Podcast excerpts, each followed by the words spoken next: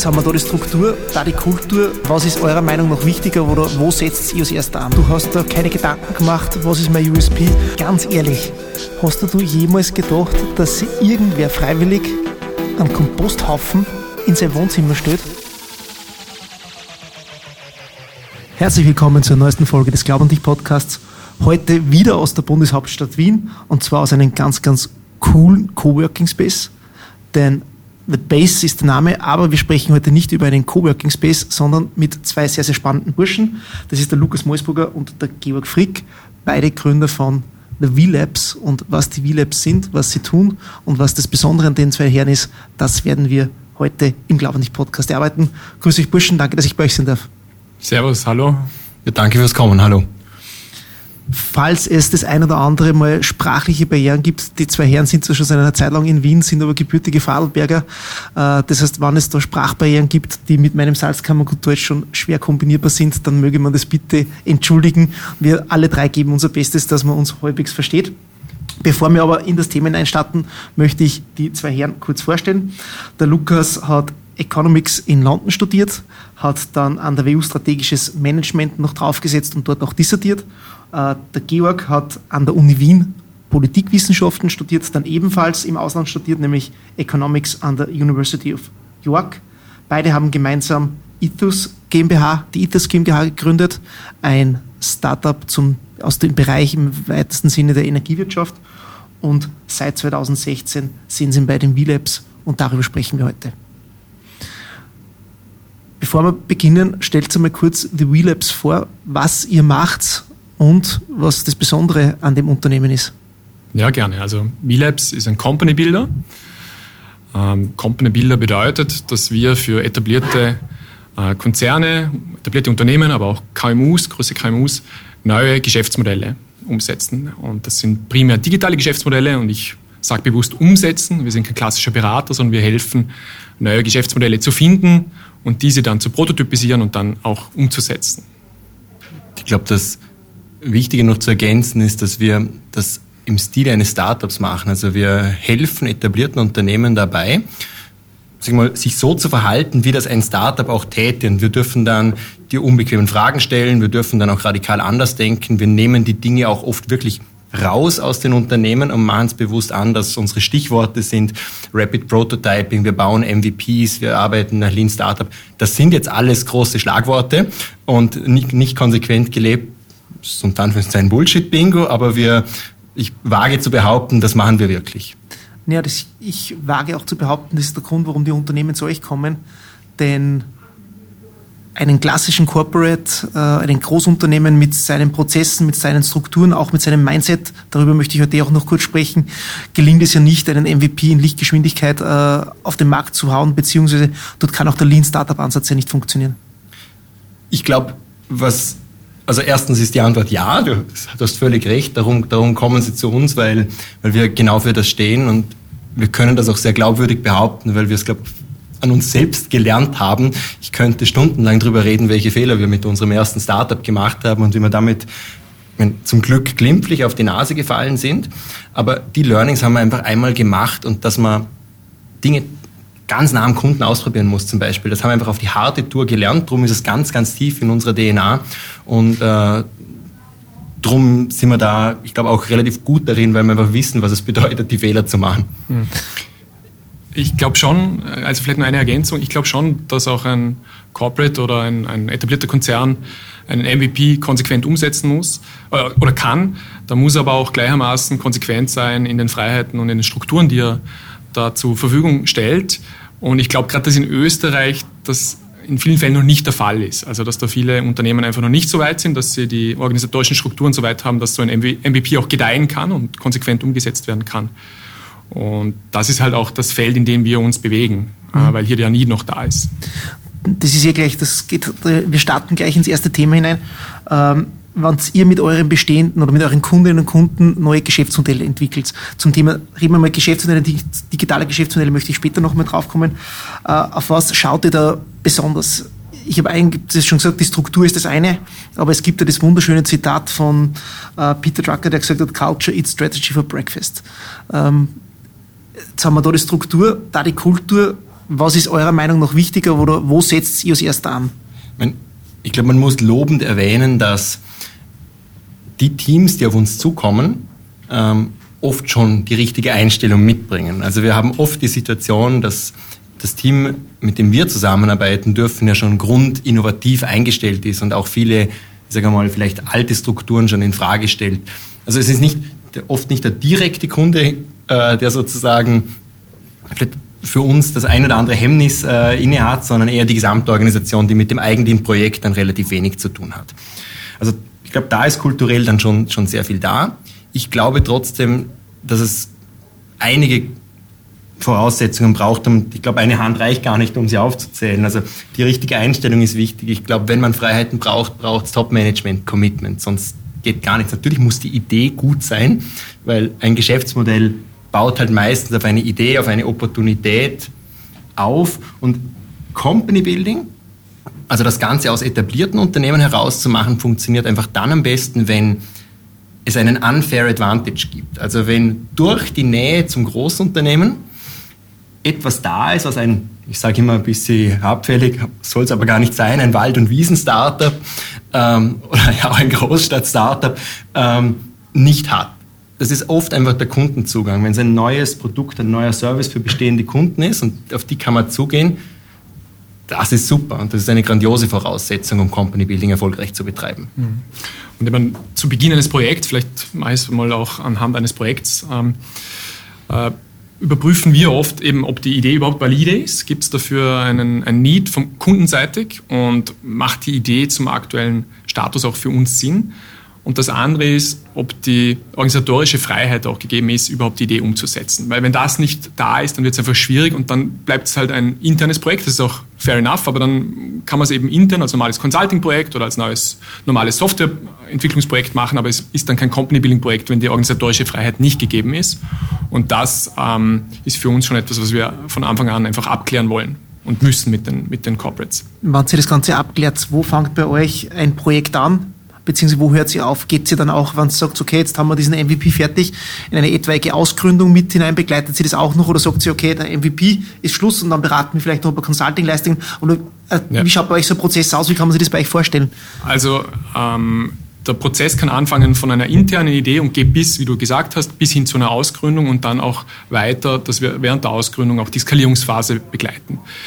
Äh, wir prüfen eben am Anfang, ob die Idee gut ist. Wir gehen da recht schnell auch in eine Vertestung mit Kunden und in eine Rap also Rapid Prototyping Phase und schauen, dass wir da schnell eben kundenzentriertes Feedback bekommen.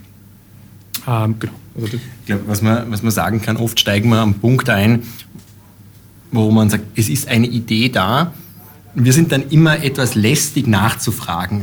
Ja, wie genau? Ja, wer ist genau die Zielgruppe? Was ist genau der Mehrwert? Oft ist ganz am Anfang noch die Schärfung der Idee. Mhm. Also was ist es wirklich, was uns jetzt von allen anderen unterscheidet? Wie machen wir es besser?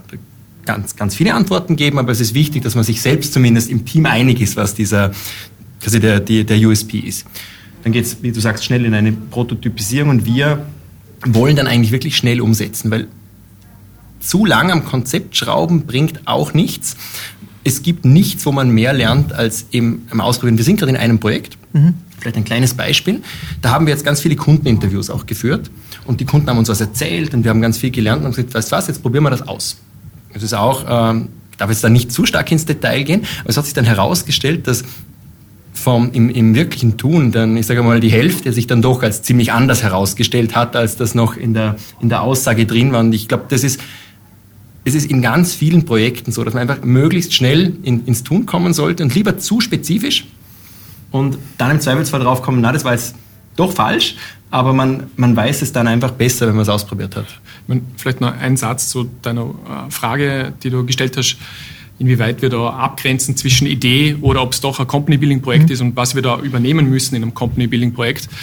Da stellen wir halt am Anfang schon auch immer die Frage, wie weit weg ist die Idee vom Stammgeschäft Braucht es einen eigenen Auftritt? Braucht es wirklich die Struktur eines Startups, um, um die Idee umzusetzen? Oder kann sie doch drinnen bleiben? Also diese Fragen müssen relativ früh auch geklärt werden. Und wir versuchen es halt mit der Nähe zum Stammgeschäft abzuklären und auch ähm, damit, äh, indem wir schauen, welche, äh, welche Ressourcen aus dem Stammgeschäft können äh, möglicherweise mitgenutzt werden. Und wenn wir dann sehen, okay, es ist wirklich ganz was Neues, wo nicht, äh, nicht viel Ressourcen aus dem Stammgeschäft einfließen, weil es eine radikal neue digitale Idee ist, dann macht es halt oft Sinn, dass es ausgegründet wird im späteren Zeitpunkt. Da braucht es eine eigene Marke, eigenen Auftritt, eigene Kultur. Und das kann man aber oft schon auch im Ideenstatus, im Konzeptstatus, bevor man eigentlich umsetzt, schon abklären. Vielleicht das letzte Wort, weil das oft rein vom Corporate Partner aus nicht geht. Wir gehen dann auch so weit, dass wir sagen, wir gründen das für euch aus. Jetzt mal anfangs, um mhm. es auszuprobieren, weil wir das einfach, wir können das halt einfach machen. Wir müssen dafür niemanden fragen. Ähm, und wenn es dann funktioniert, finden wir dann eine vertragliche Lösung, wie das dann sozusagen äh, zurückgekauft oder mhm. reintegriert auch werden kann, wenn man das möchte.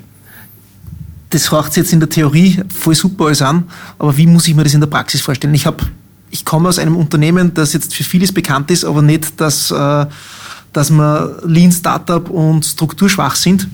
Ähm, und vor allem ein sehr regulierter Markt ist. Also das Bankgeschäft ist, glaube ich, der Inbegriff in Österreich neben der Gesundheitsbranche, äh, wo es wirklich viele Regulatoren gibt.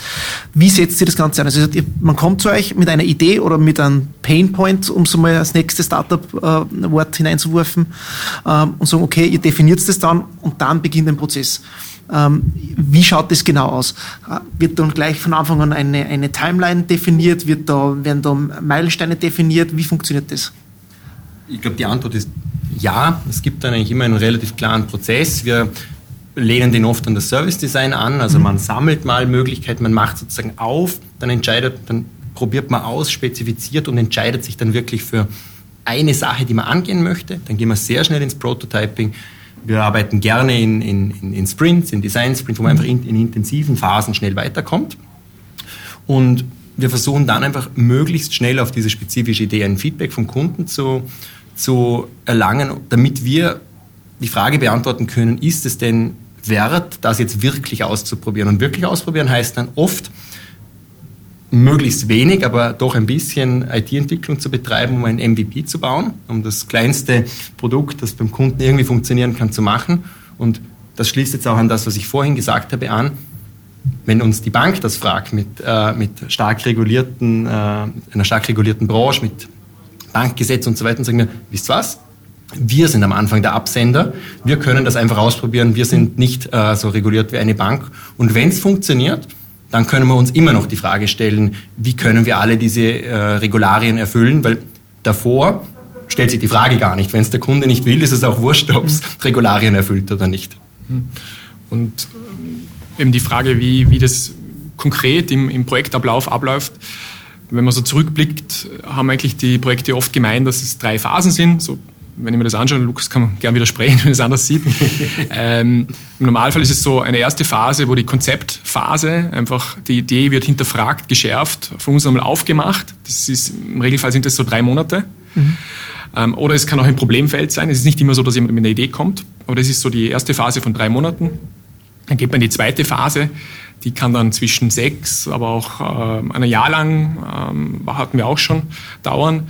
Ähm, das ist dann die MVP-Phase, dass wir wirklich einen Prototyp entwickeln.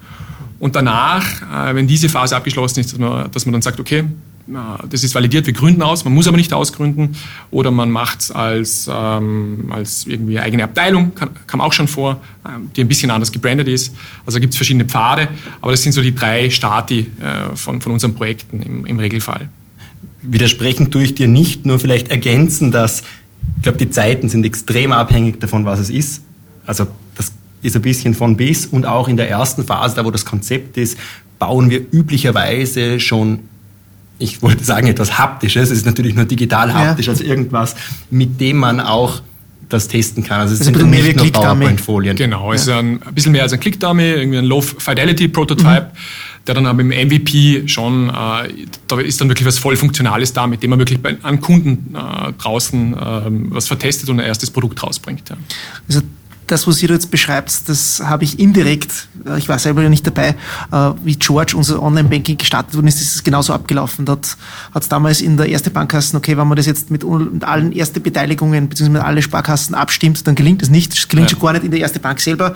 Das gehört ausgegründet und hat es dann genau in fast in den ähnlichen Phasen, wie Sie es hier beschrieben habt, dann ähm, auch umgesetzt und dann wie das fertig war, ins Unternehmen hinein, zu, hineingebracht. Darum haben wir das George auch in unserem Company Building Buch äh, als äh, schönes Fallbeispiel beschrieben. Ja.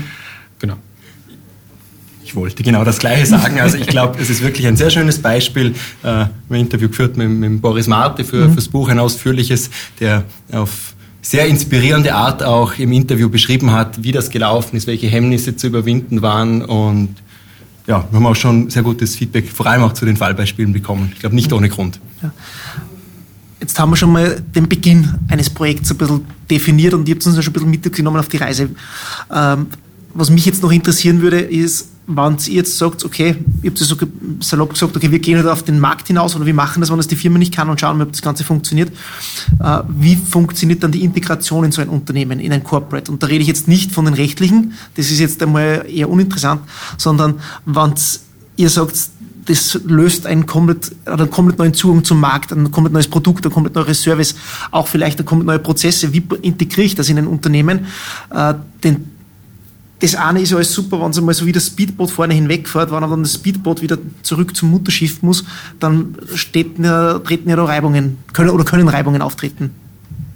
Ich muss die Frage fast ein bisschen weiter aufmachen. Wir stellen am Anfang vom Projekt, und Georg, du hast es vorhin angesprochen, immer die Frage, wie nah ist das denn an eurem Stammgeschäft? Und ich glaube, wenn es relativ nah dran ist, dann wird die, sag mal, der, das, der Zielstatus sein, dass man es wieder reintegriert, nachdem man ihm Freiheiten gegeben hat. Wenn er aber weiter vom Stammgeschäft weg ist, und es könnte auch zum Beispiel eine Situation sein, wo man ein Produkt anbietet, das auch für die Konkurrenz des quasi Mutterunternehmens äh, einen Mehrwert bietet, dann würden wir eigentlich dazu raten, es gar nicht rezuintegrieren. Dann kann man es als, als Beteiligung weiterführen mhm. ähm, und, und dem sozusagen seinen, seinen Freiraum lassen. Also ich glaube, die Hauptfrage ist wirklich, wie gut passt es zum Stammgeschäft? Passen die Prozesse, die Richtlinien, die da da sind, auf dieses Geschäft? Oder muss man das nicht auch lang, langfristig, langfristig anders denken? Hm.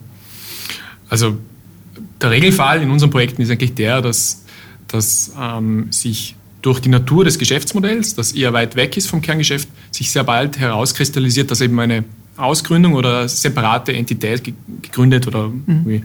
das ist, muss nicht immer GmbH sein, aber ähm, die rechtliche Frage ist für uns auch zweitrangig. Und da ist es dann schon so, dass die Prozesse, es fängt von Finance an, es fängt von Governance an, es fängt arbeitsrechtliche Dinge sind, äh, Marketingrichtlinien, äh, Branding, äh, dass die Dinge einfach äh, unabhängig formuliert werden. Und dann ist eigentlich auch eine Reintegration wieder sehr schwierig. Die muss aber auch nicht also wieso sollte es dann auch äh, reintegriert werden, wenn das neue Geschäftsmodell Standalone außerhalb der Muttergesellschaft äh, besteht? Um, um das vielleicht noch mit einem plakativen Beispiel zu untermalen, das uns wirklich schon oft passiert ist, wenn ein Energielieferant ein digitales Geschäftsmodell ausprobiert und dann kam irgendwann die Frage auf, na, das können wir nicht machen. Wie soll man das dann jemals in das SAP des Energielieferanten integrieren, mit dem die Stromkunden abgerechnet werden müssen? Ja, du hast jetzt quasi die richtige Frage gestellt. Wenn, wenn das nicht geht, dann ist das, glaube ich, ein sehr gutes Argument, das einfach nicht zu tun. Also da muss man ja dann sozusagen auch nicht alles verbiegen, sondern das halt, die Prozesse sollten ja um sozusagen die Notwendigkeiten des Startups herum gebaut werden. Inwieweit seht ihr jetzt, dass das Thema Company Building, Startup Mindset, äh, Fehler Culture auch zu einem gewissen Grad in den letzten Jahren in Corporates gestiegen ist? Hm. Also wir, als wir begonnen haben, 2016 mit, mit B-Labs als Company Builder, war es so, dass wir sehr viel Bewusstseinsarbeit machen mussten. Company Building war noch nicht so ein Begriff äh, bei unseren Ansprechpartnern in Corporates. Es war klar, dass Digitalisierung, Digital Transformation, Innovation, das war ein großes Thema. Es war auch viel Startup Collaboration, äh, war so 2016 war das das heiße Ding. Man mhm. sucht Startups, mit denen man äh, kollaborieren kann. Und äh, Company Building war noch nicht so ein Begriff. Wir merken jetzt, dass Unternehmen proaktiv auf uns zukommen, weil sie sagen, wir wollen selber Startups gründen. Wir haben dafür nicht die richtigen Leute oder die richtigen Leute, die wir haben, sind intern so gefragt, dass wir sie nicht abstellen können äh, für zum Beispiel Softwareentwickler, für, für, für ein Projekt. Und da merken wir schon, dass hier eine starke Transformation ist, dass Corporates mehr und mehr selber tun wollen und selber umsetzen wollen. Die Startup Collaboration ähm, hat aus meiner Sicht oder meinem Empfinden einfach ein bisschen abgenommen in der, in der, quasi in der Bedeutung für Corporates. Mhm vielleicht doch ein bisschen ergänzend nachgefragt. Ich habe die, die Erfahrung gemacht, dass das Thema Startup und Innovation ja ähm, immer trotzdem auch den ersten großen Hype hat es schon gegeben, aber trotzdem, eh wie er auch richtigerweise sagt, immer, äh, noch immer sehr präsent ist, Gott sei Dank. Ähm, man macht dann relativ schnell irgendwelche kostengünstigen Hackathons und versucht dann äh, über solche drei Tage Event das Ergebnis kostengünstig ins Unternehmen zu integrieren. Scheitert in vielen Prozent der Fällen. Ähm, welche Erfahrungen habt ihr da gemacht? Beziehungsweise, wenn wir mit Startups reden, dann sagen die genau zu Beginn, hey Johannes, voll gerne entwickeln wir mit euch das Projekt, aber genau das wollen wir nicht weil es das trotzdem einen gewissen Vorbehalt gibt. Äh, wie, äh, wie sorgt ihr dementsprechend vor, beziehungsweise was unterscheidet eure Ansatzweise genau von solchen Projekten? Du meinst von, wenn ich nachfragen darf, du meinst von, von so kurzfristigen Hackathons? Genau, von, von kurzfristigen Hackathons und dergleichen, ja. Also ich glaube, die Methoden haben absolut ihre Berechtigung, für, um vielleicht auch schnell etwas herauszufinden, um, um etwas auszuprobieren, um auf den Wisdom of the Crowd auch zu setzen. Ich glaube nur, das ist auch ein Mindset-Thema. Also die, die großen Themen kann man ja nicht in drei Tagen adressieren. Ich glaube, es ist kein Wunder, dass wirklich erfolgreiche Startups sehr, sehr, sehr hohe Investmentsummen äh, aufstellen können, weil es einfach Geld kostet, einen Markt radikal neu anzugehen, die Dinge neu zu machen, in super Usability zu investieren. Das ist extrem aufwendig, der Teufel steckt im Detail. Und ich glaube, uns ist wichtig, schnell auszuprobieren, die Frage zu beantworten, will das Produkt oder den Service jemand, also gibt es einen Markt dafür? Wie groß ist der? Kann das funktionieren? Kann sich das rechnen? Das kann man alles prototypisieren und versuchen herauszufinden. Aber dann gibt es ja noch, du hast vorhin den drei Phasen beschrieben, dann gibt es ja die Mühe, die Mühe der Ebene, die kommt ja erst. Entwicklung ist aufwendig, also das vom Klick damit zu einem funktionierenden Service umzubauen, das kostet Zeit, das sind Millionen von Details und es dauert einfach ein bisschen Zeit und das dann sozusagen in die Breite zu bringen Operations zu machen, die ersten Kunden am Telefon zu haben und es dann zu skalieren, das ist, glaube mühsam und das muss man tun. Und ich habe schon oft gesehen, dass die Bereitschaft, das zu tun, bei vielen, oder da fehlt zum Teil das Bewusstsein, dass man dann die, diesen Weg auch gehen muss, dass man die E-Mails beantworten muss, dass man Kundenhandling betreiben muss. Und ich glaube, wir wissen einfach, dass man das tun muss. Wir wissen, meistens auch wie. Und ähm, ich glaube, dafür stehen wir halt auch, das schnelle Ausprobieren, aber dann es auch zu tun und zwar bis zum, bis zum Ende. Vielleicht eine sehr ketzerische Frage, aber das, was ihr macht, machen andere auch. Äh, ihr habt jetzt in kein Alleinstellungsmerkmal. Im, zumindest in meiner Recherche habe ich jetzt äh, doch noch ein, zwei andere Unternehmen gefunden, die das ähnlich machen, beziehungsweise die behaupten, es ähnlich zu machen. Und wenn man mit denen redet, dann sagen die ja auch, ja, wir sind da, das, da und da und die Experten. Warum sie zu euch gehen? Ja, erstens, weil wir natürlich das erste Buch zum Company Building geschrieben haben. Äh, das zweite ist, ähm, also Scherz beiseite. Das zweite ist, wir sind Gründer, also wir haben selber schon äh, Startups gegründet. Das Tal das der Tränen und den Startup Circle, den, den Rollercoaster mitgemacht. Ja, und wir haben ein anderes Startup, das wir jetzt noch nicht erwähnt haben, im, im, zum Beispiel im Installateursbereich mal gehabt. Da sind wir beide an der an der Leitung im Customer Support gehangen, haben mit Kunden telefoniert, wir haben mit Installateuren telefoniert. Also die, die Dinge ähm, kennen wir. Wir haben äh, IT-Entwicklungsprojekte geleitet. Das heißt, wir sind keine reinen Konzeptmenschen mhm. und ähm, können vom, als Gründer wissen wir, wie man von Null auf ein Produkt bis hin zum, zum Rollout umsetzt.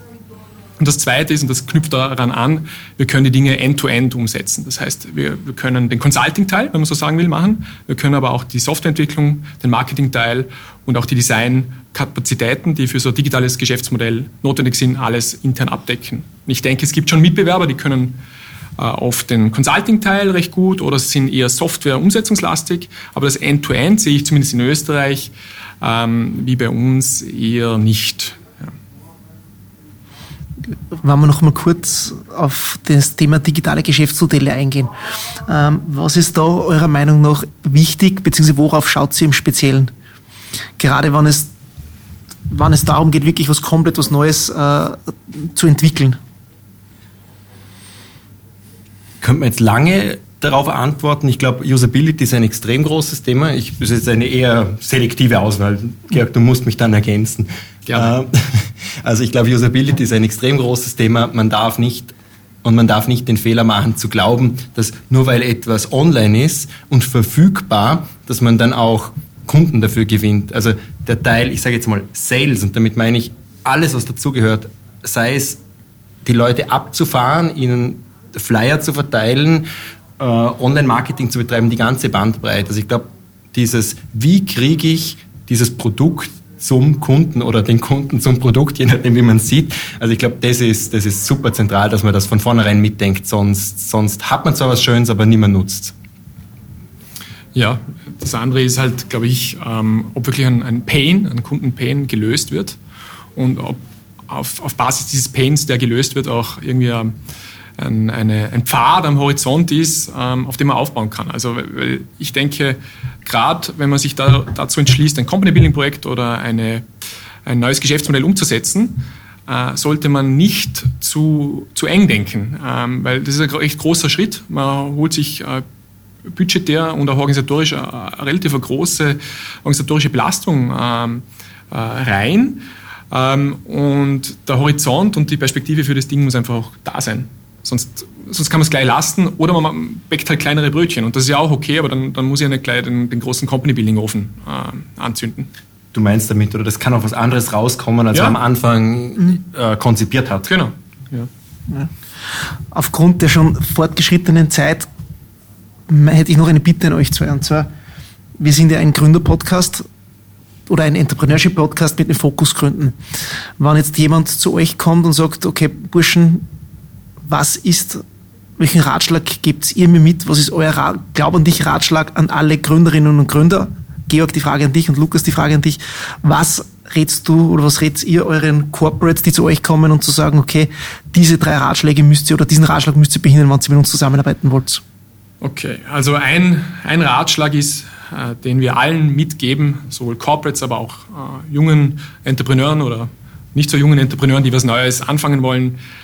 Fangt nicht gleich mit der IT-Entwicklung an, das ist Schritt drei oder vier, sondern äh, überlegt euch mal die Lösung äh, gut, führt äh, Kundengespräche, schaut, ob ein Bedarf da ist. Softwareentwicklung ist einfach nachrangig, ist sehr teuer und wenn ihr auf einen Fehler draufkommt und dann die Softwareentwicklung nochmal neu machen müsst, dann wird es noch teurer. Also, weil viele wollen gleich anfangen, eine Plattform bauen oder eine App bauen. Gleich bauen, bauen, bauen, aber das ist für uns äh, Schritt drei.